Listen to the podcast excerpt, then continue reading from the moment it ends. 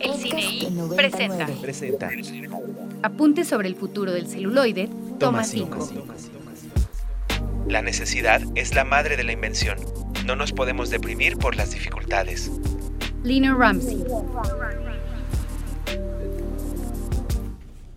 12 con 7, segunda hora del cine y del viernes 19 de agosto del 2022. Yo sigo siendo el More y continúo platicando desde la cabina de Ibero 90.9 en las instalaciones de la Universidad Iberoamericana en Santa Fe con Anafer Torres, que está en Tampico, Tamaulipas. Hola de nuevo, Anafer.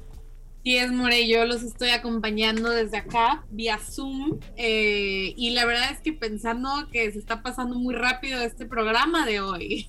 Sí, va volando, la verdad, siempre que tenemos invitadas interesantes eh, y conversaciones ricas, se nos va volando el tiempo, ¿o no, Salvador Nito Wong? Sí, así es, More, aquí seguimos.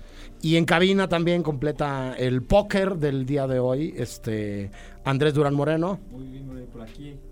Ahí está. Mira, fíjate, aún estando en cabina siguen los problemas de que esté muteado el micrófono, pero por acá andamos, More, mucho gusto. Se llama destino, mi Así es queridísimo esto, Andrés. sí, no. este, Uno no el- puede escapar. El comodín de este póker se llama David Obando y está en los controles. Le agradecemos, como siempre, que haga que sonemos eh, más o menos bien.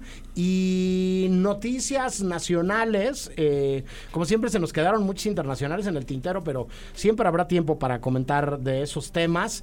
Eh, mi queridísimo Andrés, Nito, Anafer, este, yo me arranco con una que tiene que ver más con mi nostalgia que con cualquier otra cosa, pero cerró recientemente eh, la sala, el grupo de salas, el complejo de salas de Cinemex en el Centro Nacional de las Artes, ahí en el rumbo de Río Churubusco, eh, que a mí me resulta eh, particularmente nostálgico el lugar. Porque ahí estuvo el primer Cinemark Claro, sí. que se construyó en México, que fue la primera eh,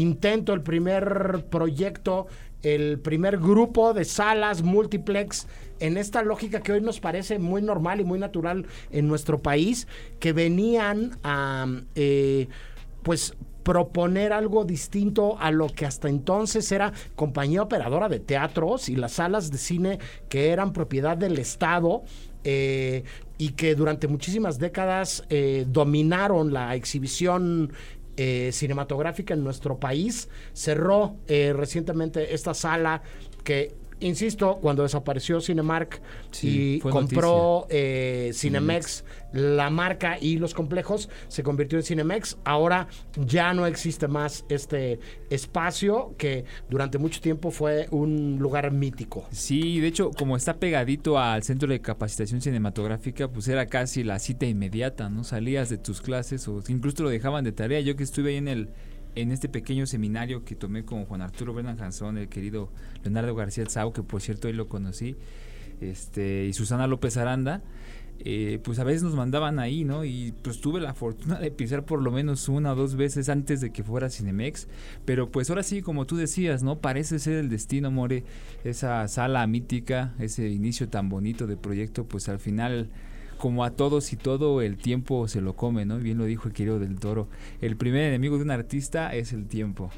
Pues yo recuerdo, habría que revisar bien los datos, sería finales de los 80s, principios de los 90s, eh, haber ido por primera vez a esa sala de cine este, muy al estilo canadiense o norteamericano, Nito. Yo, así que, que yo también fui, nada más una vez fui en mi vida y fui Ah, a ver qué bueno. Avatar en 2010. Me Ok. acuerdo que fue como, eh, ese día había hecho un examen de admisión para la escuela de música o algo así. Obviamente no entré, no, no, era, no era mi vocación, pero lo que más me gustó de ese día fue haber ido al cine. Ah, Correcto. ahí Descubriste Pues, ese mismo. de qué pues un, un, un complejo de salas pegadito al Centro Nacional de las Artes y este no está más, este eh, lo que sí está eh, es el trabajo de los mexicanos, Andrés, que, que salen del país y que enseñan lo que se produce en nuestro país o su talento, este, desarrollado aquí todo el tiempo o en diferentes lugares,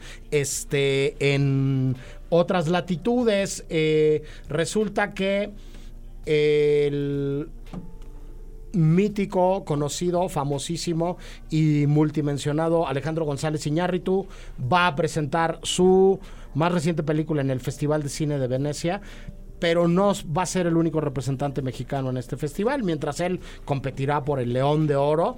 Este Carlos Eichmann lleva también eh, un largometraje llamado Zapatos Rojo a la sección Horizonte, Andrés.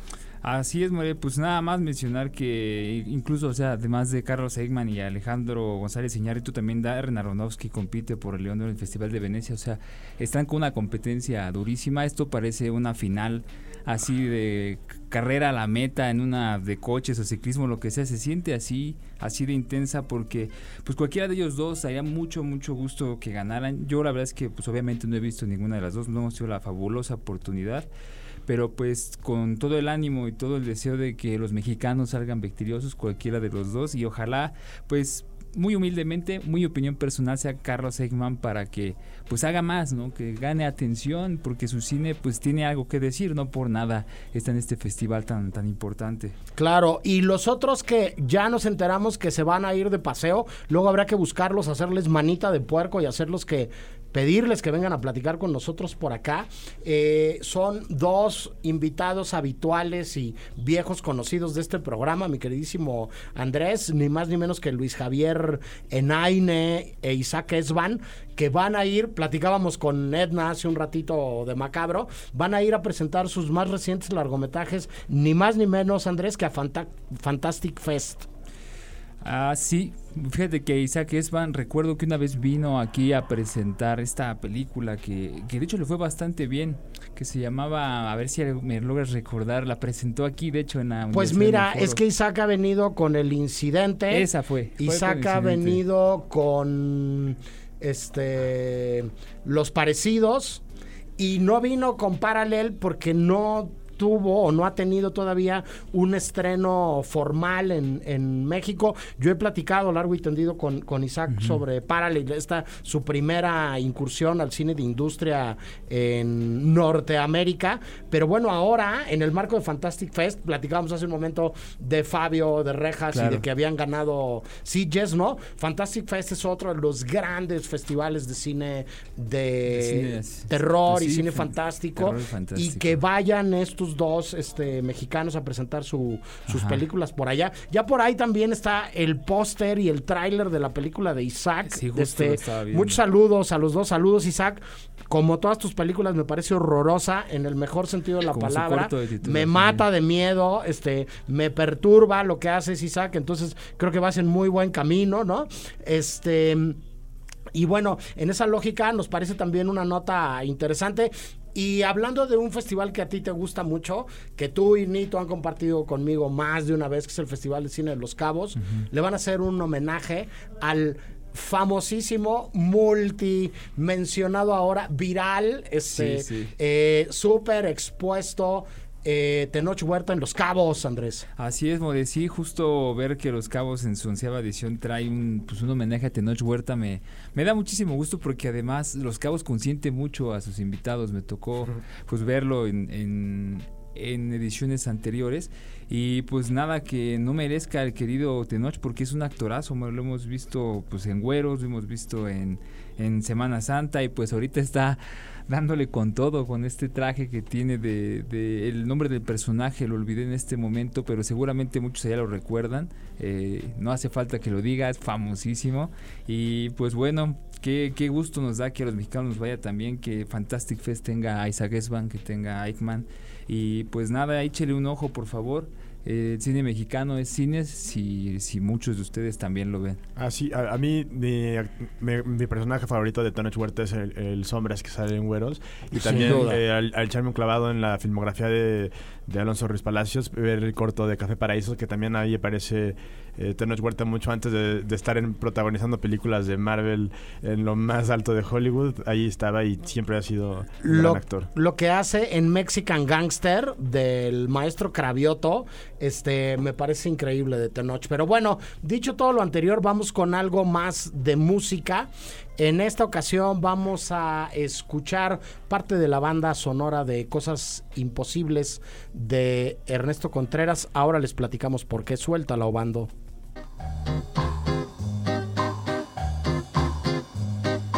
El lujo de México.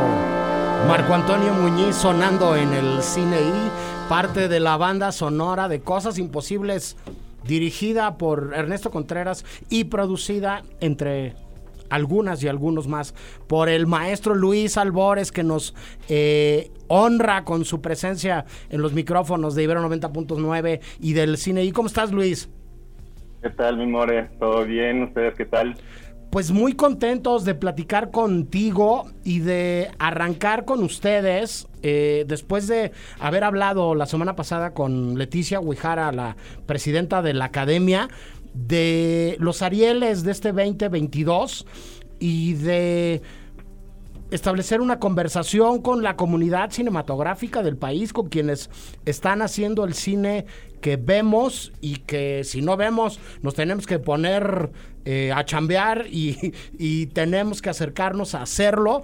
Em, que son reconocidos además, Luis, por, por, por sus pares, por, por todas las y los demás que hacen, que hacen este cine. En este caso en concreto, tu cachucha en este momento eh, es la de productor de, de, Cosas Imposibles, que tiene ni más ni menos que 10 nominaciones a los premios Ariel, ¿no?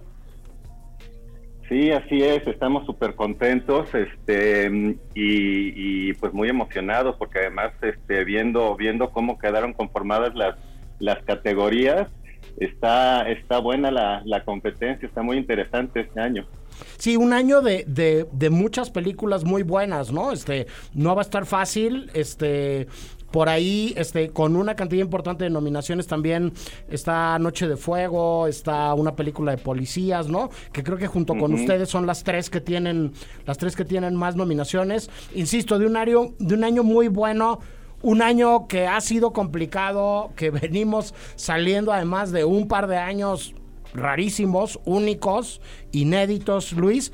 Y, y en, en, ese marco yo, yo te preguntaría, como para tener un poco de contexto, este, ustedes están compitiendo ahora para el, para el Ariel. ¿Cuándo se hizo la película y qué tan pandemia o no pandemia fue la producción de Cosas Imposibles? Pues definitivamente sí, sí nos afectó un poquito como, como a todo mundo. La película la filmamos alrededor de la Semana Santa de 2019. ok. Y en nuestros planes, pues estaba estrenar en, en 2020, ¿no? Obviamente.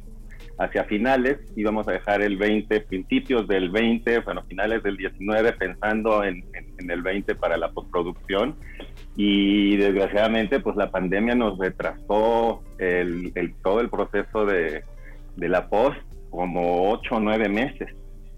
Este, entonces pues tuvimos que hacer, aplastar todo un año y cuando llegó el momento de, de, este, de, que ya teníamos la película, se estaban empezando a reabrir los cines, empezaba a ir la gente un poquito con muchas restricciones en las salas eh, pues nos sentamos con, con, videocine para, para considerar el, el, qué hacer, si sería, si nos montábamos en el tren de, de, impulsar este, la reapertura de la sala, o si nos esperábamos un poquito más para ver cómo, cómo iba a ir, ¿no? Y no ser tanto carne de cañón. Pero al final, este, y al final decidimos ir, y nos estrenamos en junio del, del año pasado, a mediados más o menos. Y, la verdad es que, con todo y las restricciones, y era cuando los cines estaban dos sí, luego dos no, dos sí, dos no, y que tenían sus banditas amarillas, este, pues hacia, tuvimos una, una corrida bastante buena bajo estas circunstancias, ¿no? Este, yo no tengo el número final, pero el último que día rebasábamos los 70 mil espectadores en cines. Entonces, pues eso no, bajo las circunstancias, la verdad es que pues, hicimos una fiestita. Sí, desde luego, cómo no. Este, una película además, este, que está, que está construida desde desde la mirada de un director con quien este tú, Erika, han desarrollado una sociedad ya de, de varios proyectos y de, de, toda una carrera. Este, y en este caso en concreto, Luis, de, de presencias en frente de cuadro de actrices y actores que son la película también, además de la, de la, de la mirada de, de, Ernesto. ¿Qué significa para ustedes como productores que los actores de la película hayan sido considerados en, en las, ¿cómo se llama? En, en las posibilidades de, de, los premios y en las ternas este, eh, frente al resultado de Cosas Imposibles? Pues es, es, algo bien interesante porque al final en las categorías de actuación tenemos, o sea, están cuatro. Está Nora Velázquez para Mejor Actriz, Benny Emanuel para Mejor Actor y en, en actor de, de, cuadro está eh, Andrés Delgado y, y, y Salvador Garcini. Entonces sí, es, bien interesante que los cuatro estén, estén ahí en sus nominaciones y, me parece que es un reflejo del cuidado que tiene Ernesto a la hora que se pone a trabajar y a escoger a los actores con los que quiere encarnar a los personajes. Eh, nos pasó hace ya varios años con, con, con las, eh, las Oscuras Primaveras que participamos en el Festival de Miami y, y, le dieron el premio de mejor actuación al ensamble de actores, a Cecilia Suárez, este Chema Yaspic, Irene Azuele y, y Hayden Meyenberg, el niño, el niño diabólico de la cultura primavera. Entonces creo que esos dos, esos dos este, ejemplos eh, eh, pues retratan muy bien ¿no? La sensibilidad que, vemos que tiene Ernesto para, para, no solamente seleccionar y hacer su casting, sino, sino el trabajar con ellos y desarrollar a los personajes, que pues al final, pues bueno, no lo digo yo, ahí están las nominaciones y están los, las otras, este, los otros reconocimientos.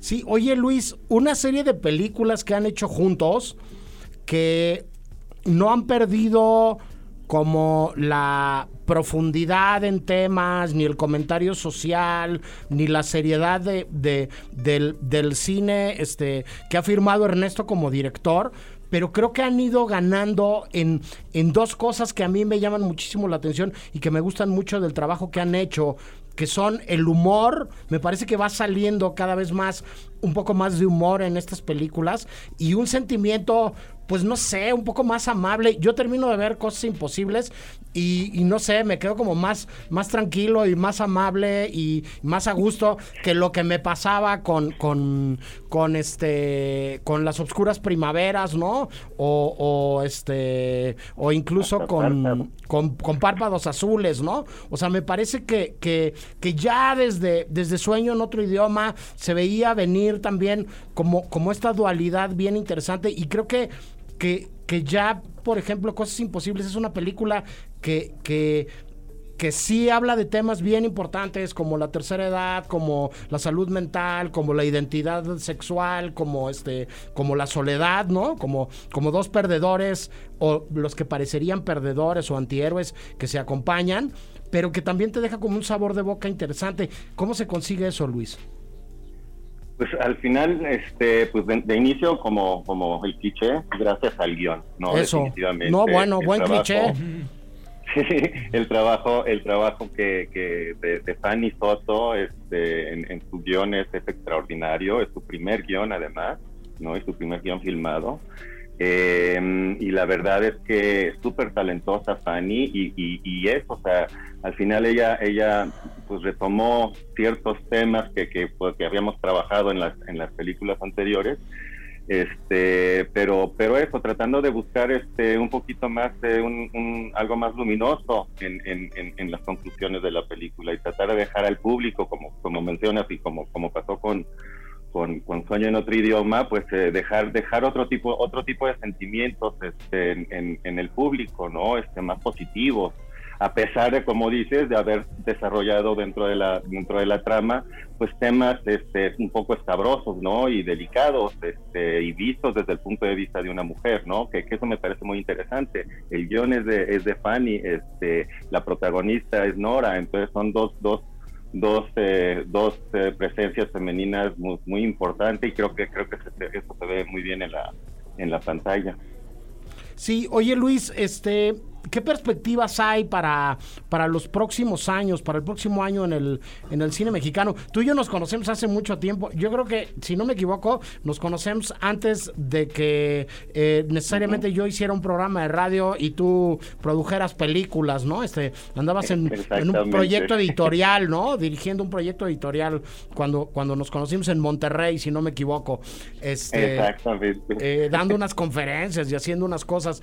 Pero eh, se han recortado eh, los apoyos, se han detenido muchas cosas que tenían que ver como con políticas públicas, este, y los cineastas, no sé, seguramente tendrán que buscar nuevos lugares para encontrar fondos para hacer los proyectos. Este, ¿qué perspectivas le ves tú esto hacia adelante? En el marco justo de esto, de lo que estamos hablando, que son los Arieles y la academia y el gremio, ¿no? Sí, yo, yo creo que yo creo que es un trabajo que tenemos que seguir realizando, ¿no? Este, ver cómo podemos de alguna manera recuperar ciertos ciertos este, ciertos esfuerzos que habían que habían sido como fundamentales en los últimos 15 años, ¿no? De, de, de, del hacer cine en México más. Eh, afortunadamente hay otros que se, que, que, se mantienen, pero, pero, y sí es un reto para nosotros como productores, pues este, ver cómo podemos resarcir esas ausencias.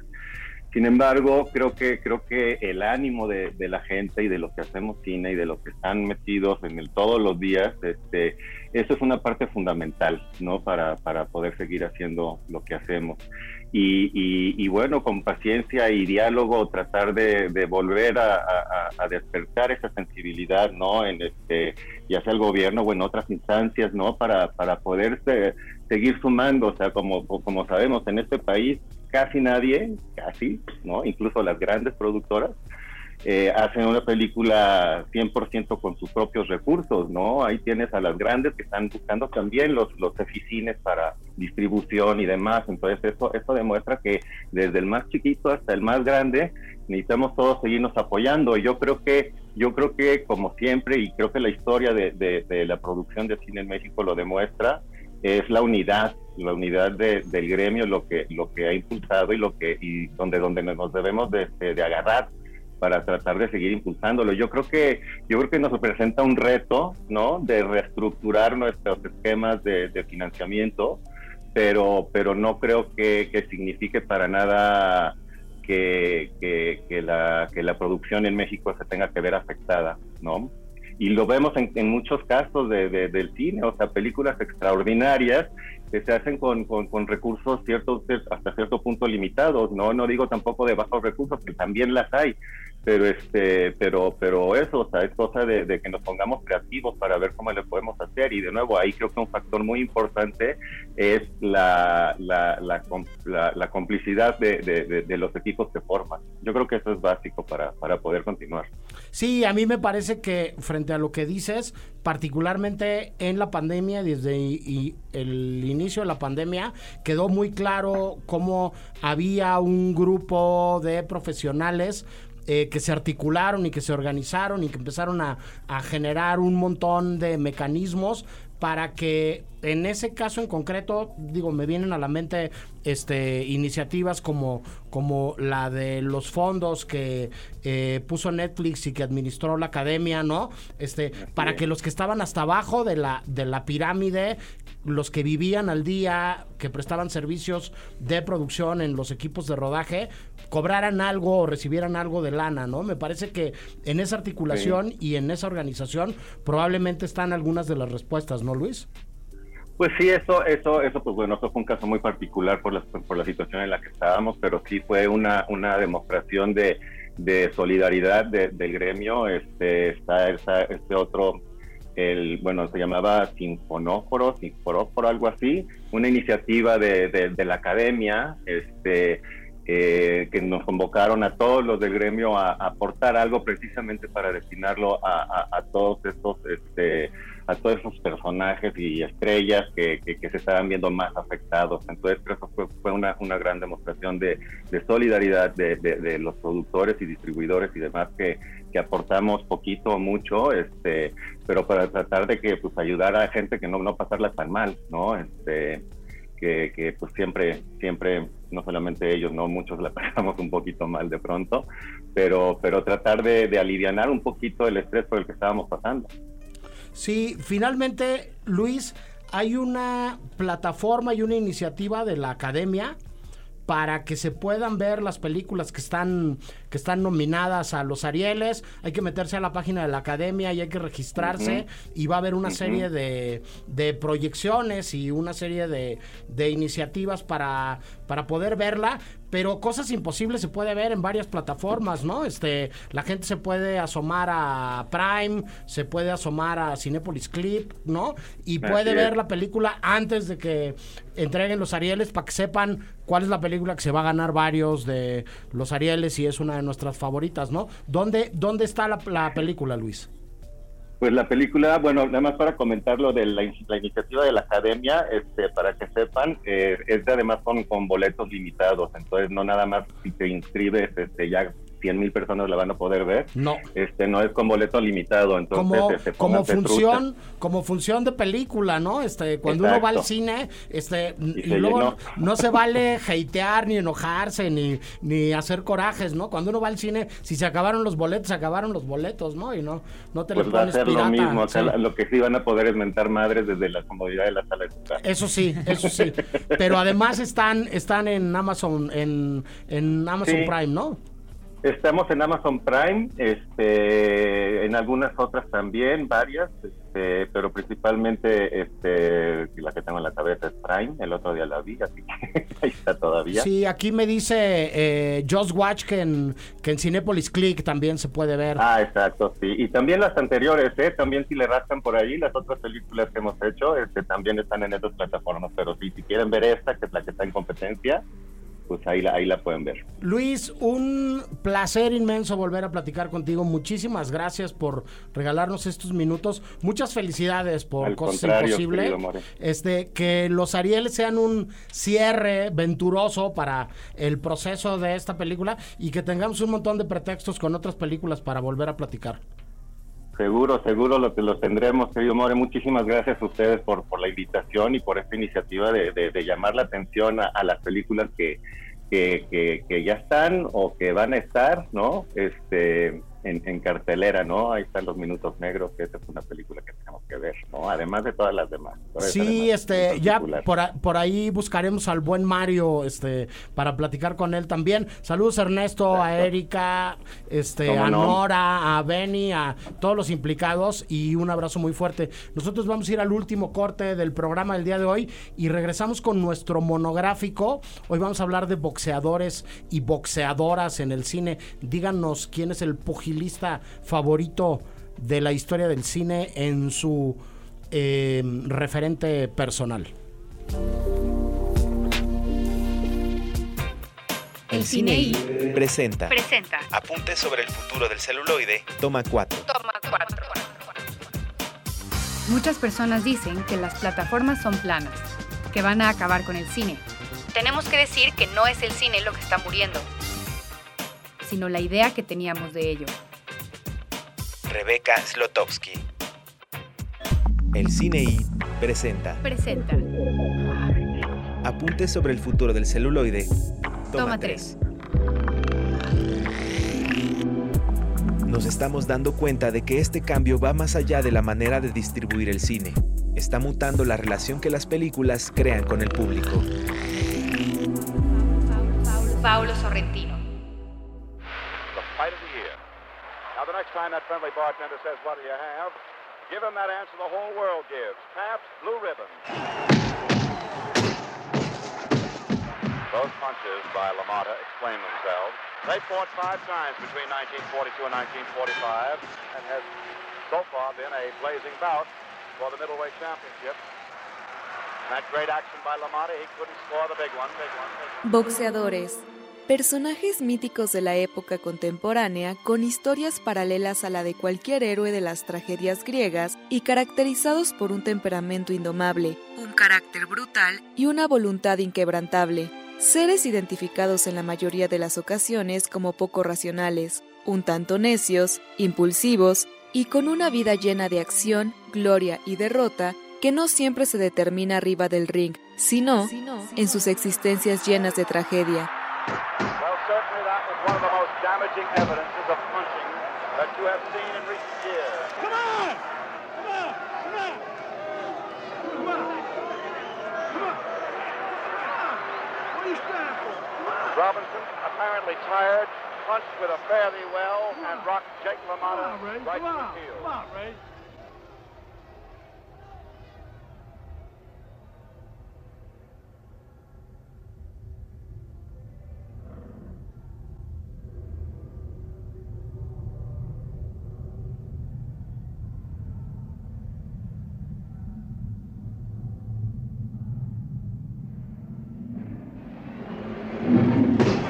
1921 nace Jake LaMotta, leyenda del box originaria de Nueva York, campeón mundial de peso medio en 1949, primero en vencer a Sugar Ray Robinson y ganador de 83 de sus 106 peleas, 30 de ellas por nocaut.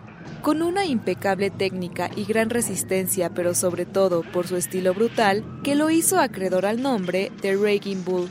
El temperamental carácter reflejado en su conflictiva, insegura y masoquista personalidad lo orillaron a llevar una vida controversial tanto dentro como fuera del ring. Come on, open the door. I want to talk to you. Away from me, you're sick. I just want to ask you one thing. Why did you fuck Joey? Get away! Open the door. No.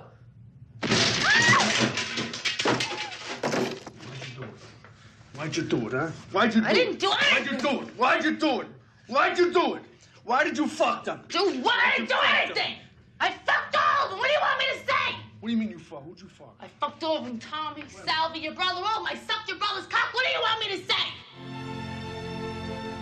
La vida de Jake LaMotta es llevada al celuloide en 1980 bajo la dirección de Martin Scorsese, con una particular estética en blanco y negro y un genial score a cargo de Pietro Mascagni. Basada en las memorias de LaMotta, el guionista Paul Schrader, conocido por Taxi Driver, logra una excelente adaptación cinematográfica cuyo papel protagónico caería en las manos de Robert De Niro.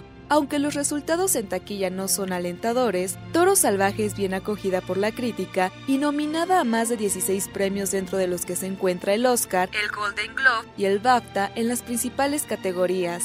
Finalmente la cinta gana dos premios de la Academia, a Robert De Niro como actor principal y a Thelma Schoonmaker al mejor montaje. Scorsese, sin embargo, tendría que esperar hasta el 2016 para recibir la sagrada estatuilla después de numerosas nominaciones a lo largo de su fructífica carrera. Para muchos, Raging Bull es la mejor película americana de los años 80, producto de una catarsis de los propios excesos de Scorsese, traspolada a la vida de un boxeador y su lucha siempre victoriosa en el cuadrilátero, aunque finalmente termine vencido en una pelea en contra de su peor contrincante, él mismo. What are you doing? I just said don't overcook it. You're overcooking it. Bring it over.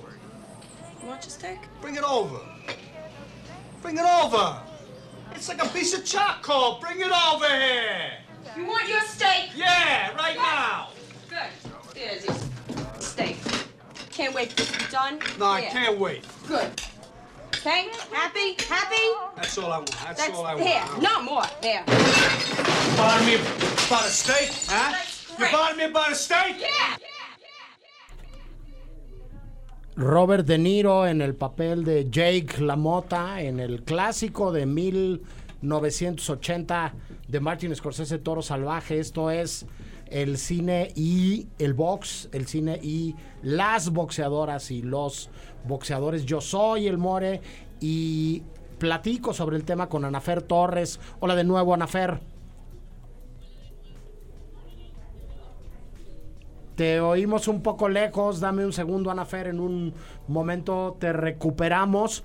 Este, hola de nuevo, Andrés Durán Moreno. Hola de nuevo, More. Aquí andamos ya hablando sobre el cine y el box, cosa que pues estaba muy raro, ¿no? Sí, desde esta película de, Scorsese, que de hecho tiene este silencio muy famoso, de los primeros usados en ese tiempo en el cine, y que tiene por ahí un hasta un video muy famosito de Nerd Writer que habla sobre ese silencio de esa película, que es desconcertante y habla sobre eso, bueno, genera sobre, habla sobre ese desconcierto y me gustaría retraerlo aquí porque nos generó desconcierto mientras estábamos escuchando la cápsula, porque pensamos que algo había fallado, no entendíamos qué pasa y de repente regresó el sonido, ¿no? Es un momento legendario en uno de los combates que tiene Jake LaMotta Claro. con Sugar Ray Robinson, donde hay perdón por el tecnicismo, pero hay que nombrarlo solamente de la manera que se puede, un dolly in con un zoom back, ¿no? Y el personaje de Sugar Ray Robinson prepara el golpe letal este, para acabar con Jake LaMotta, que es vapuleado, le paran la pelea le declaran knockout técnico, pero nunca es derribado. Y él dice, nunca me derribaste. Platica sobre eso con nosotros también Salvador Nito Wong. Hola de nuevo. El box, que es un deporte creo que naturalmente muy cinematográfico, por, por ese momento que para los boxeadores pasa casi en cámara lenta, pero nosotros lo vemos muy rápido. Y creo que Scorsese y otros directores que lo hacen muy bien capturan ese momento subjetivo. En, en El Toro Salvaje en 1980 se sientan las bases de prácticamente todas las películas sobre box que se han hecho de la fecha hasta ahora. Este, te saluda de nuevo, Anafer. Eh, creo que ahora sí ya te tenemos por ahí. Hola de nuevo. ¿Me escuchan bien? Te escuchamos perfectamente. Este, y el box no solamente es asunto de caballeros, Anafer, por ahí, este, vamos a escuchar luego algunas eh, referencias como Million Dollar Baby de Clint Eastwood. Así es, More, y de hecho te me adelantas un poco porque esa es la película que yo iba a recomendar, protagonizada por Hilary Swank. Eh, y la verdad es que una película de las... Yo tengo que admitir que no soy la más afín a ver películas de boxeo, sin embargo, esta me parece muy interesante y además la considero un clásico también. ¿Por qué te gusta Million Million Dollar Baby? Pues la verdad es que me atrae mucho, eh, me atraen mucho los personajes femeninos fuertes. Al final aquí estamos viendo a una boxeadora mujer eh, y eh, cómo se enfrenta pues a todas las circunstancias a su alrededor y sobre todo en un ámbito pues dominado por hombres realmente, ¿no? Y pues toda la historia que, esto conlleva y, y el afecto y todo uno de los dos Óscares a mejor interpretación protagónica que tiene Hilary Swank en su carrera. Este, el otro es este por Boys Don't Cry, ¿no? Eh, y un trabajo increíble de un gran actor, o bueno, no sé si retirar la palabra gran. Este, me parece que Clint Eastwood es mil veces mejor director que, que intérprete, ¿no? Me parece que su carrera como actor, primero de televisión y luego de películas del oeste, eh, no tiene ni de lejos los alcances que él ha podido conseguir a partir del momento que se puso detrás de la cámara, que me parece un director no nada más muy prolífico, sino más que solvente, un, un tipo con una visión y con un punto de vista y con una perspectiva este, envidiable, que además ha hecho un montón de películas que hoy ya podemos decir que son clásicas, no solamente Million Dollar Baby, su gran triunfo en la entrega de los premios de la Academia Norteamericana es esta épica que eh, revitalizó el western, que es Los Imperdonables, ¿no? Este, pero tiene una, una carrera larguísima este, y una carrera muy exitosa y una carrera con, con eh, muchísimos títulos que merecen la pena de, de, ser revisitados. En la misma lógica, decir, escucharán en la siguiente cápsula eh, un poco el pretexto para eh, utilizar este tema el día de hoy y volver a visitarlo. Después de que hace muchos años, este, tantos como 10, habíamos hecho un programa alrededor de, de este tema y es el estreno en cartelera de una película muy peculiar, este, que dirige además eh, un peso pesado de la industria norteamericana que llevaba algunos años, Nito, este, eh, callado o sin hacer algo muy visible, que es ni más ni menos que Barry Levinson, el responsable de películas como Rain Man, ¿no? Le pusieron aquí, si no me equivoco, cuando los hermanos se encuentran, ¿no? O de Good Morning Vietnam, que creo que le pusieron Buenos Días Vietnam en, en México, este, que cuenta en esta película que se estrena el día de hoy, eh, una épica de un gran boxeador que tiene una vida muy difícil, pero que viene Nito de un lugar insospechado. Es la historia de un boxeador exitoso que sobrevive a Auschwitz, que sobrevive a los campos de concentración en la Segunda Guerra Mundial. O sea, la verdad, no, yo no he visto la película, no sé mucho de eso, pero suena muy interesante y este, este me hizo curioso este director que para mí en, mi radar por lo menos sí está un poco ya alejado, por, porque como mencionas, ¿no? Esa película Rayman, ya ese éxito fue hace mucho tiempo, hace unas décadas, y también me acuerdo de Wag the Dog, una película sobre periodismo de guerra y sobre, sobre la guerra que pasó en los Balcanes, entonces la verdad yo tenía desaparecido a este director hasta que, que escucho esta película nueva y eso me, me hace que se me haga interesante. Sí, la verdad es que eh, a nivel de, de, venta mercadológica, a nivel de premisa, a nivel de pitch, ¿no? Si le tuviéramos que, que proponer a un productor una idea para hacer una película, pues sí tiene como carnita, ¿no? Tiene, tiene como interés agarrar y decir, pues te voy a contar la historia de un gran boxeador mítico, esforzado, que sobrevivió, ni más ni menos que estos campos de exterminio, Andrés. Sí, una película que se une a una pues, orquesta de películas con ese tipo, bueno, con historias sobre pues sobre esa época de la historia, ¿no? Y que siempre es bueno verlas porque pues de repente uno tiene un contacto con esta idea o la sensación sobre todo de la esperanza, ¿no? Porque más que nada creo que la esperanza pues es una sensación. Y hablando de, personajes y de boxeo, pues no pude evitar venir a México a recordar a Pepe el Toro, que pues se enfrenta, no, me acuerdo el nombre de su, de su contrincante en, en, la película, pero pues sí, ahorita que hablábamos de boxeo pensé exclusivamente en esa película.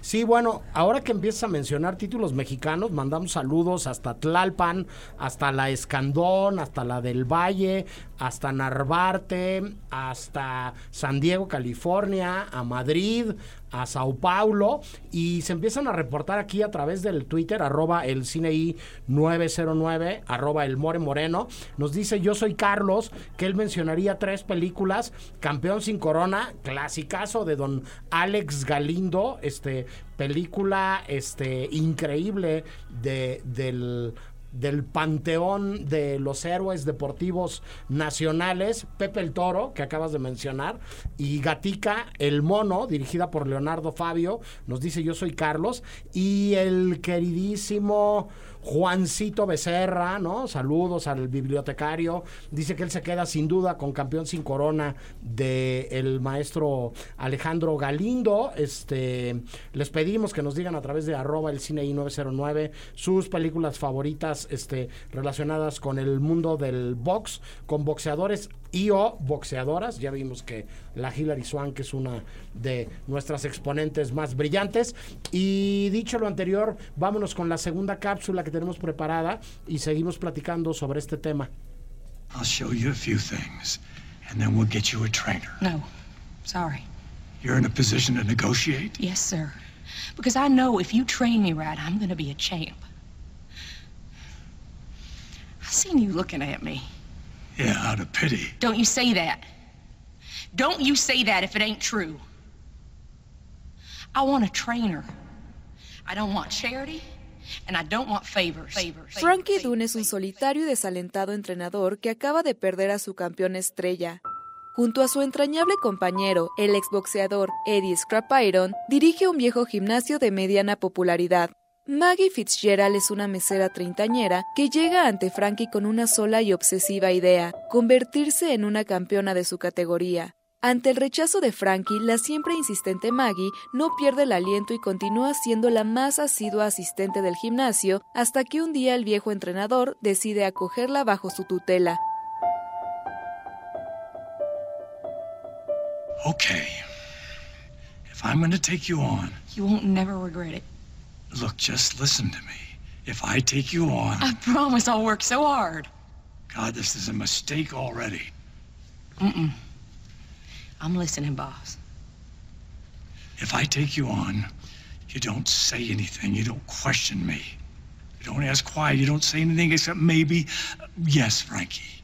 And I'm going to try to forget the fact that you're a girl. That's all I ask. And don't come crying to me if you get hurt. We got a deal. No, not quite. I'm going to teach you how to fight. Then we'll get you a manager and I'm off down the road. Tras un severo entrenamiento, Maggie se convierte poco a poco en la campeona que ninguna otra persona, más que Frankie, hubiera podido modelar. Sin embargo, olvida aprender la lección más básica, siempre protégete. Million Dollar Baby es la adaptación de la historia Rob Burns, que bajo la dirección de Clint Eastwood y la excelente interpretación de Hilary Swank y Morgan Freeman, se hizo acreedora a 45 premios dentro de los que se encuentran cuatro Óscares, Mejor Película, Mejor Dirección, Mejor Interpretación Femenina y Mejor Actor de Reparto. Utilizando como pretexto al box, la película desenmaraña el verdadero significado del amor y de la voluntad de una mujer, abriendo su propio camino en la vida y haciendo lo mejor que puede para dejar una huella en el mundo. This Leia, she's a relative?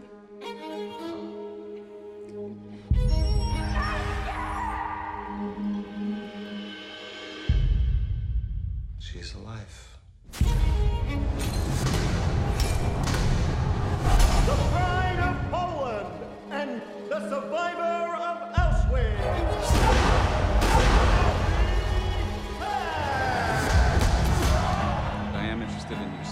Siguiendo la estela de cientos de cintas sobre héroes de la vida cotidiana, cuadriláteros e historias de pasados duros que superar, Barry Levinson estrena esta semana en la cartelera nacional su más reciente largometraje. Con ella, el director de clásicos como Rain Man o Buenos Días Vietnam apuesta por el melodrama deportivo para contar una historia del mundo real. La leyenda de Harry Huff, un sobreviviente de los campos de concentración nazis de la Segunda Guerra Mundial que, tras huir de una muerte casi segura, se convierte en un gran campeón encima del ring. Una vez más, la realidad supera la ficción y alimentándola con mitos modernos que resultan ideales para ser retratados.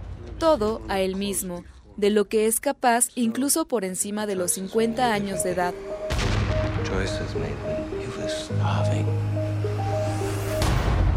Seen one up close before. I'm sorry. Choices made when you remember that you once had a family. She was fighting for.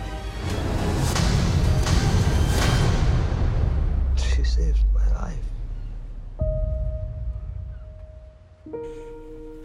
Siguen los saludos y los comentarios. Saludos a Loli Bigut, que dice que le pareció muy impactante la película de One Million Dollar Baby, que sigue recordando a la familia de ella y que los odia con toda su alma. Sí, sí son una serie de personajes insoportables. La verdad, este decir por aquí algunas eh, notas que, que nos comparten, tiene toda la razón del mundo, este...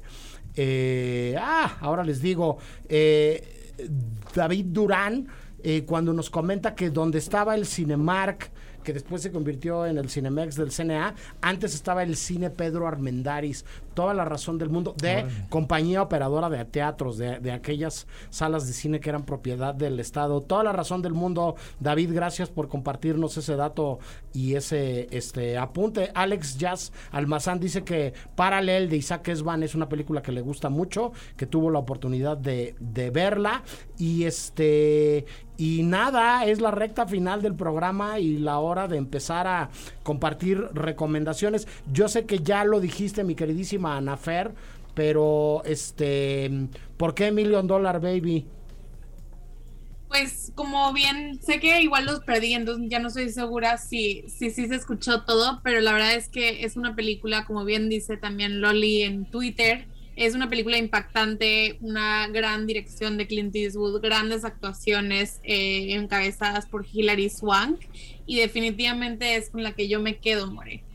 Correcto, saludos a Pau Pérez Alonso que se reporta desde el coche en algún lugar de la caótica Ciudad de México. Andrés Durán Moreno, una película sobre boxeadoras o boxeadores. Una película, pues bueno, mencioné Pepe el Toro, pero para quien le guste algo más, más real, más serio, más este, pues más documental, ahora sí, que hay un documental del 96 que se llama When We Were Kings, dirigido por Leon Gast, con Mohamed Ali, cuando se enfrenta a pues otro gran personaje del boxeo en un evento que se llamó Rumble in the Jungle, que era George Foreman. Entonces, esto se conjunta con un festival eh, donde aparece, creo que incluso BB King, es un festival de música. Échele un ojo.